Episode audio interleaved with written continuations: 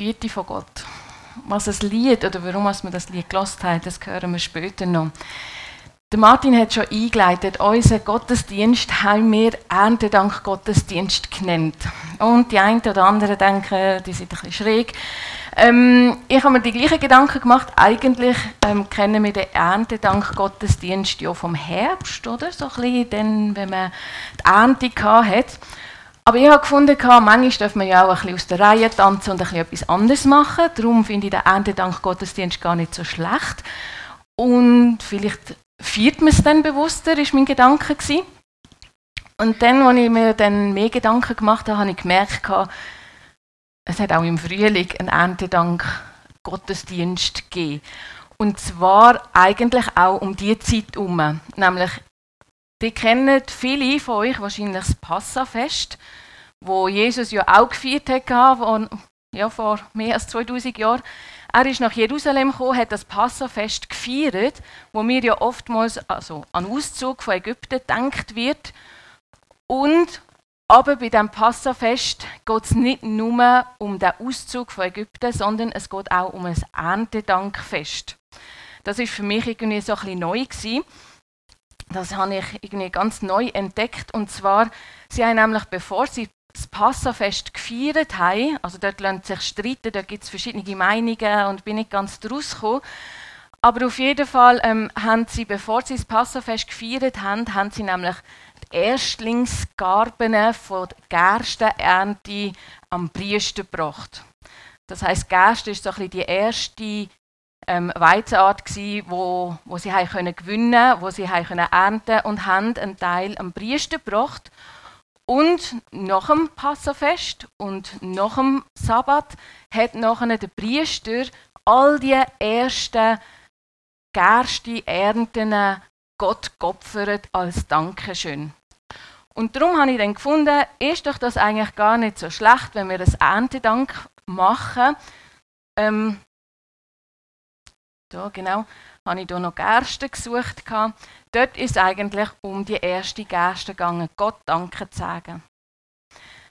Dann, wenn wir heute Pfingsten feiern, haben sie nämlich nochmal ein zweites Erntedankfest gehabt. Das ist dann nachher der Weizen gewesen. Und nachher im Herbst nochmal das dritte mit dem Laubhüttenfest. Das heißt, sie haben regelmäßig die Feste gefeiert. Und ich habe dann gefunden, hey, das ist doch irgendwie ein guter Einstieg. Gott das Erste geben. Und ich finde, wir haben sehr viel auch, oder wir haben grossen Grund, Gott Danke zu sagen. Zum einen das, was der Martin schon gesagt hat. Gott hat uns wirklich geholfen in dem Innen. Und in den letzten Jahren von den Finanzen. Und ich habe mir Gedanken gemacht, es sind ja verschiedene Sachen, die dort reingespielt haben. Der Martin hat schon gesagt und ich möchte es irgendwie nochmal aufgreifen. Wir haben, wir haben Weisheit gebraucht, also wir haben gewusst, irgendwie, wir müssen irgendwie handeln. Wir haben irgendetwas müssen machen. Wir haben Weisheit gebraucht. Wir haben gewusst, wir müssen auf Sachen verzichten. Und wir haben aber auch Güte von Gott dürfen erleben in dem Innen. Und mit Weisheit, da kommt mir zum Beispiel ähm, Einzelne von der Gemeinde in Sinn oder besonders auch der Lars, wo sich Gedanken gemacht hat, wie können wir die Finanzen wieder ein besser in ein Lot hineinbringen. Was ja nicht wirklich so einfach war, weil gewisse Sachen ja einfach gesetzt sind. Aber er hat das irgendwie einen guten Blick gehabt, finde ich, und auch gemeint, wir haben es gut können miteinander die Schritte wogen. Es hat Verzicht gebraucht vor zwei Wochen, also nein, eigentlich passiert mir das etwa die, wenn ich in den Lift gehe, in den dritten Stock klicke und ich fahre dann zweiten Stock vorbei und denke, da ist ein leerer Raum schon seit zwei Jahren und wir können ihn nicht brauchen und manchmal tut es mir wirklich weh. Wir haben genug Platz, es längt hier. Aber manchmal hat es schon weh. Oder vor zwei Wochen an den Osterbasteltag wir wären schon froh gewesen, hätten wir ein bisschen mehr Platz gehabt, dann hätte das Kind nicht draußen gefroren bei dieser Beise, die wir beim Znüni essen. Aber es war ein Verzicht. Gewesen. Aber auch das Güte von Gott haben wir dürfen erleben, indem wir eben von dieser Gemeinde, die wir bekommen haben, von Gott, wo, wo Gelingen geschenkt hat. Und ich glaube, es ist mega wichtig, dass wir uns immer wieder an die Güte von Gott erinnern. Und das haben ja auch die Juden immer und immer wieder gemacht. indem dass sie die Feste gefeiert haben und an den Auszug von Ägypten gedacht haben. Und ich habe mir dann überlegt, was könnte denn heute für ein passender Text sein? Und ich bin auf den Psalm 136 gestoßen, wo es auch um die Güte von Gott geht. Und ich möchte gerne vorlesen. Ich habe ähm, den Text aus der NGÜ mitgenommen.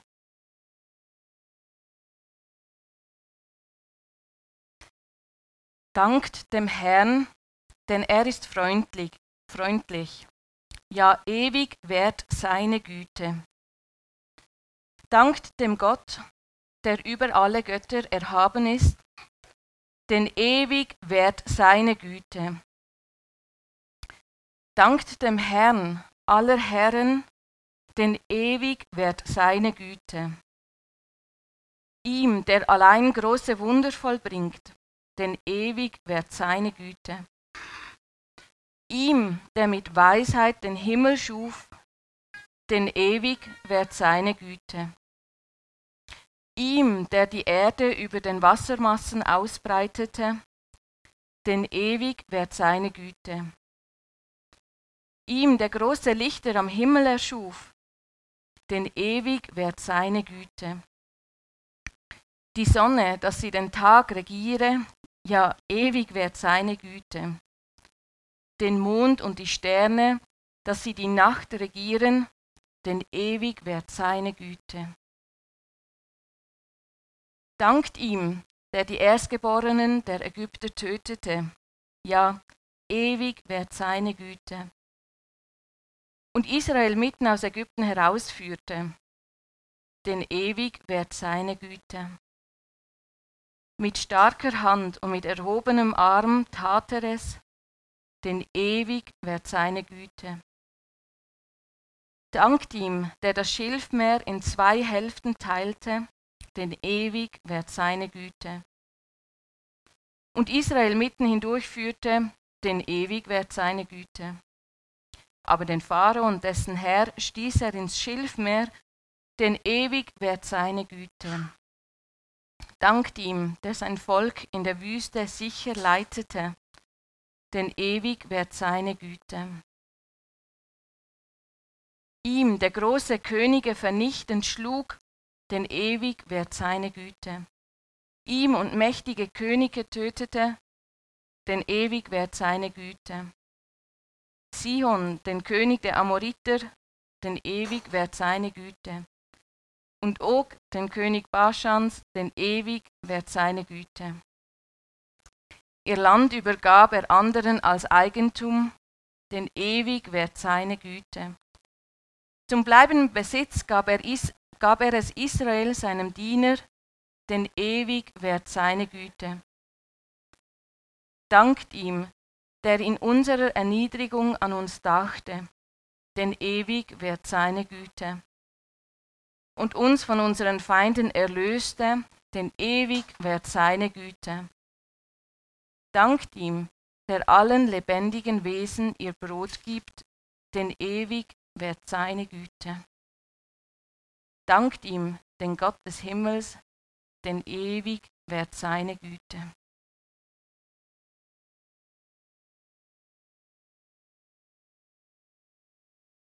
Ich habe den Psalm unglaublich spannend gefunden naja, manchmal ist es vielleicht auch ein bisschen schwerfällig, wenn man 26 Mal hört, denn ewig wird seine Güte. Oder es ist manchmal ein bisschen schwierig beim Lesen.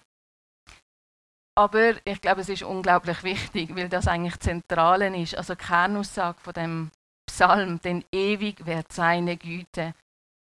Und manchmal frage ich mich, wieso muss man das so viel mal sagen? Und ich glaube, es hat einfach damit zu tun, dass wir Menschen vergesslich sind.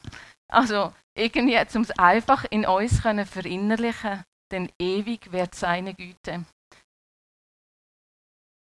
Kernaussage, zu der kommen wir später noch. Aber ich habe unglaublich viele Sachen entdeckt in diesem Vers. Zum einen geht es um, viel um Gottes Namen, wo, möchte, wo ich euch gerne noch ein bisschen darüber erzählen möchte. Und auch, was Gott alles gemacht hat. Es war eine lange Liste, was Gott alles gemacht hat, für was wir für was seine Güte ähm, ewig währt. Und auf diese Sachen möchte ich kurz eingehen. Namen werden genannt.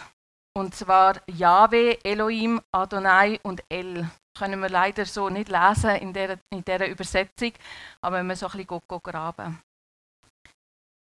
Ich lese die ersten drei Verse einmal. Dank dem Herrn, denn er ist freundlich, ja ewig währt seine Güte. Dank dem Gott, der über alle Götter erhaben ist, denn ewig währt seine Güte. Dank dem Herrn aller Herren, denn ewig währt seine Güte. Im ersten Vers wird dort Herr genannt, oder dort im Ursprungstext ist dort Jahwe genannt. Das ist der Name, wo eigentlich am meisten genannt worden ist. Und bei Mose wird es auch erklärt oder erklärt Gott an Mose, was sein Name eigentlich bedeutet. Ich bin, der ich bin. Und das könnte man eigentlich auch so sagen, ja, ich bin halt der, wo ich bin. Ich bin halt, ich bin halt einfach so, ich kann mich nicht verändern. Ähm, aber es ist viel anders gemeint. Er ist mehr gemeint, er ist aktiv gegenwärtig. Er ist der Seiende, der Bleibende. Er ist der, wo sich nicht einfach so verändert, weil er gerade irgendwie eine andere Laune hat, sondern er ist der, der aktiv da ist. Er ist der, wo er ist. Er ist aktiv gegenwärtig. Und der Begriff habe ich unglaublich schön gefunden. Er ist aktiv gegenwärtig in unserem Alltag, wo oftmals ja auch irgendwie so ein bisschen turbulent ist, manchmal anstrengend und herausfordernd, manchmal aber auch schön und manchmal auch ähm, ja, genau, herausfordernd schwierig. Und Gott ist der aktiv Gegenwärtige. Er ist da. Und das wird hier beschrieben. Er ist der Jahwe.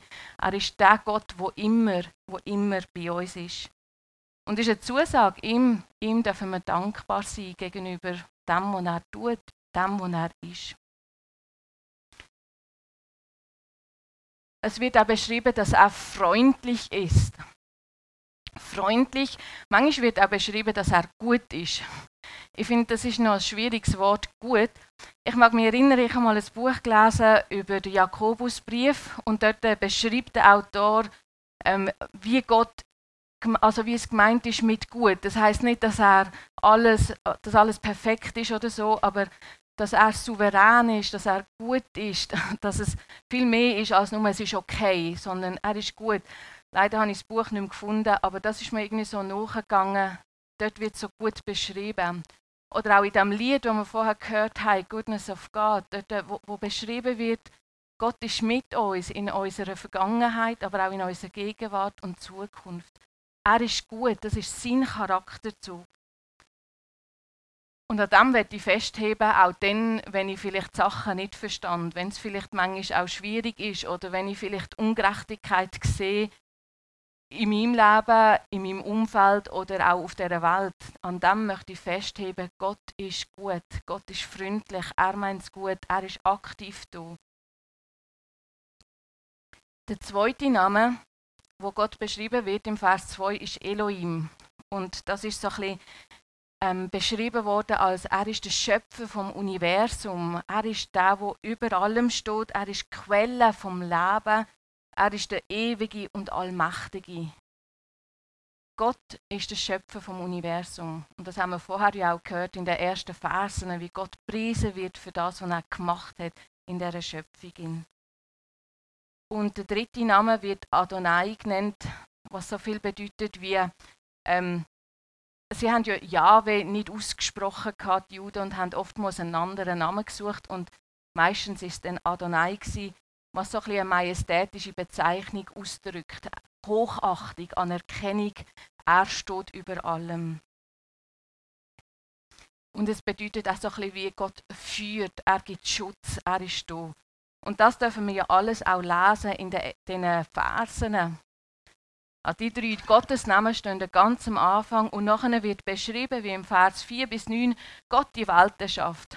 Himmel, Erde, Sonne, all die Lichter, wo Gott an den Himmel gesetzt wird. Wir können lesen, Gott erschafft, aber er erlöst auch. Der ganz bekannte, das lesen wir immer wieder in, im Alten Testament, wie Gott das Volk Israel aus der Sklaverei befreit hat. Das lesen wir immer und immer wieder und manchmal denken wir vielleicht, jetzt habe ich es genug gehört. Aber ich glaube, es ist nicht, wir können es nicht genug hören. Gott erlöst, er hat sie befreit und er hat sie auch besiegt. Sie sind in der Wüstezeit inne wo ja auch nicht immer so einfach war, wenn Gott etwas verspricht und man kommt oder man sieht es wie noch nicht. Ich nehme an, dass ihr das wahrscheinlich auch kennt in eurem Leben. Gott verspricht etwas oder man hat das Gefühl, dass Gott etwas verspricht und es ist wie noch nicht da, wir, wir erleben es noch nicht. Aber Gott ist in dem Innen mit dabei. Er ist aktiv gegenwärtig. Und in den letzten Versen sehen wir auch, wie Gott versorgt. Er redet dort davon, er ist mit uns in unseren Erniedrigungen, er ist mit uns ähm, im Angesicht, wenn, wir, also wenn Feinde mir gegenüberstehen. Und der Vers 25, den finde ich noch mega spannend, der ist in der Gegenwartsform. Und nämlich dort heißt es, dankt ihm, der allen lebendigen Wesen ihr Brot gibt, denn ewig währt seine Güte. Er ist der Versorger. Aber ehrlich gesagt hat mich das auch ein bisschen herausgefordert. Ähm, also ja, so im Stil von, stimmt denn der wirklich? Also so viele Menschen, die am Hunger sterben, versorgt er wirklich alle Menschen? Das hat mich ein bisschen herausgefordert und lasse ich einfach einmal stehen. Und der Abschluss ist nachher mit dem Vers, dankt ihm, dem Gott des Himmels, denn ewig wird seine Güte. Und dort ist nochmal so ein Gottesname drin. Und zwar der Name El, also E und L. Dort wird viel auch El Shaddai oder El Roy. Das wird, El ist eigentlich wie eine Gattung. Also eine Gattung, die beschreibt, das ist ein göttliches Wesen, eine göttliche Natur. Und er steht über allem. El steht über allem anderen. Und mit dem schließt der ganze Psalm ab. Er startet mit diesen Gottesnamen. Gott ist gegenwärtig. Gott ist der Schöpfer vom Universum. Gott ist majestätisch. Er beschreibt, was alles passiert ist und schließt das Ganze ab mit Gott steht über allem anderen. Denn ewig wird seine Güte. Wenn ich euch jetzt frage, was würdet ihr unter Güte verstehen? Seine Güte ähm, währt ewig. Ich weiß nicht, was dann wird kommen. Ich finde es noch ein schwieriges Wort zum beschreiben. In anderen Bibelübersetzungen kommt zum Beispiel Huld drin vor oder Gnade, Liebe. Oder im Englischen habe ich gefunden Mercy, Kindness, Beauty. Ich finde, die Güte von Gott zu beschreiben ist noch recht schwierig. Aber ich glaube, es geht in das hinein, wo am Anfang gesagt hat, dass Gott freundlich ist, dass er gut ist. Er ist nicht der, der irgendwie mal so ist und mal so. Ich, also, ich finde, ich bin eigentlich ein ausgeglichener Mensch. Ich bin meistens gut gelaunt und optimistisch. Aber manchmal gibt es auch die Phasen, wo ich ähm, schlecht gelaunt bin. Und manchmal kann ich nicht sagen, warum. Also oftmals gibt es einen Auslöser. Aber ich kann dann wie nichts ändern. Ich bin dann einfach so und das stört mich und ich nehme an, auch mein Umfeld. Aber Gott ist nicht so launenhaft, wie ich das manchmal bin oder wie andere da sind. Gott ist immer da. Er, also, er hat immer das Wohlwollende. Und ich glaube, so können wir Gott auch beschreiben. Er meint es immer gut mit uns Menschen. Vielleicht läuft es nicht immer so, wie wir es uns wünschen, aber er ist uns immer gnädig zugewandt. Und das Bild, das möchte ich irgendwie in mir inne haben, dass er immer für mich da ist oder immer das Beste für mich will. Er ist nicht wankelmütig, wie ich das manchmal bin. Er ist nachsichtig, wohlwollend, milde, freundlich. Und manchmal sehen wir es ja im Alten Testament vielleicht auch ein bisschen anders. Oder wir fragen uns auch, warum greift Gott da nicht ein? Und ich glaube, da gibt es ganz viele Fragen und ich glaube, die können wir auch nicht alle lösen. Aber ich glaube, wir dürfen immer wieder an dem festheben, Gott ist gut, seine Gnade, seine Güte wird ewig. Und er ist uns Menschen zugewandt, er möchte mit uns unterwegs sein. Und an dem möchte ich festheben, weil seine Güte ewig währt. er ist der Jahwe. Er ist der, der aktiv mit mir ist, dort, wo es gut läuft und dort, wo es vielleicht auch nicht gut läuft.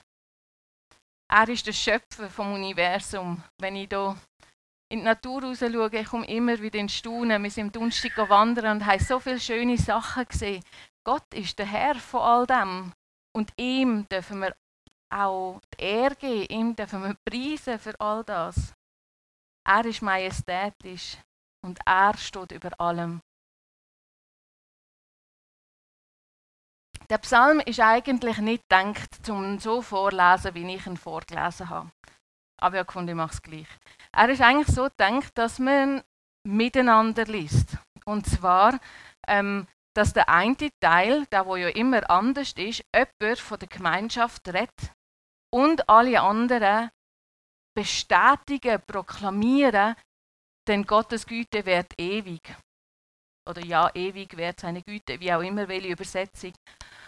Und ich fände es mega schön, wenn wir das miteinander könnten machen Und ich fände es auch sehr schön, wenn wir würden alle miteinander aufstehen, einfach zum proklamieren, hey, ja, Gottes Güte, die wird ewig. Egal, ob es jetzt gerade stürmisch ist, ob es gerade super genial ist oder wie auch immer, seine Güte wird ewig. Und darum möchte ich euch einladen, wenn ihr könnt und mögt und das auch weit aufzustehen und dass wir den Psalm miteinander beten. Konkret irgendetwas Mutiges darf anfangen mit Dank dem Herrn, denn er ist freundlich und wir als ganze Gemeinschaft ähm, machen dann immer den weißen Teil und dann darf jemand anders ähm, so richtig laut den nächsten Vers ähm, proklamieren, beten. Also, jemand Mutiges darf starten.